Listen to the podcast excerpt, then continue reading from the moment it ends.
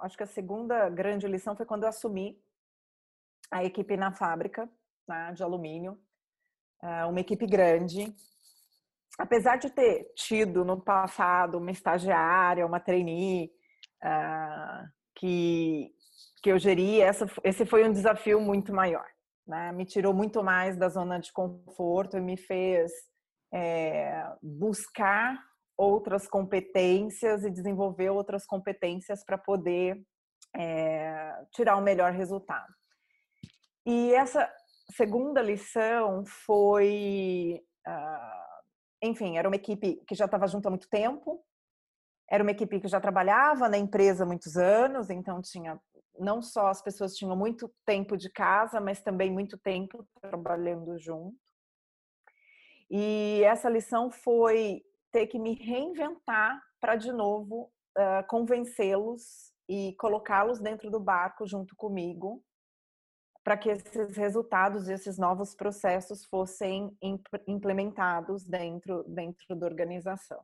Ali era um processo, apesar de da gente estar tá integrando uma empresa que já pertencia ao grupo, uh, o grande desafio aí era era respeitar toda uma história mas ao mesmo tempo implementar um, um, uma nova cultura, né?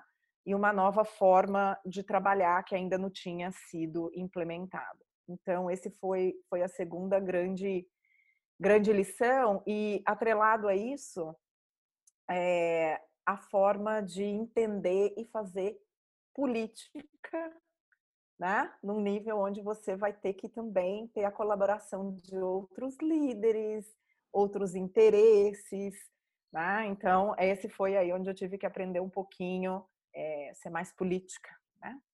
Uh, e política a gente tem que realmente é, olhar de uma forma positiva e não ser mais tão inocente, né? Até a gente virar gestor, muitas vezes a gente está lá, eu quero entregar resultado, eu quero entregar resultado, eu quero entregar resultado.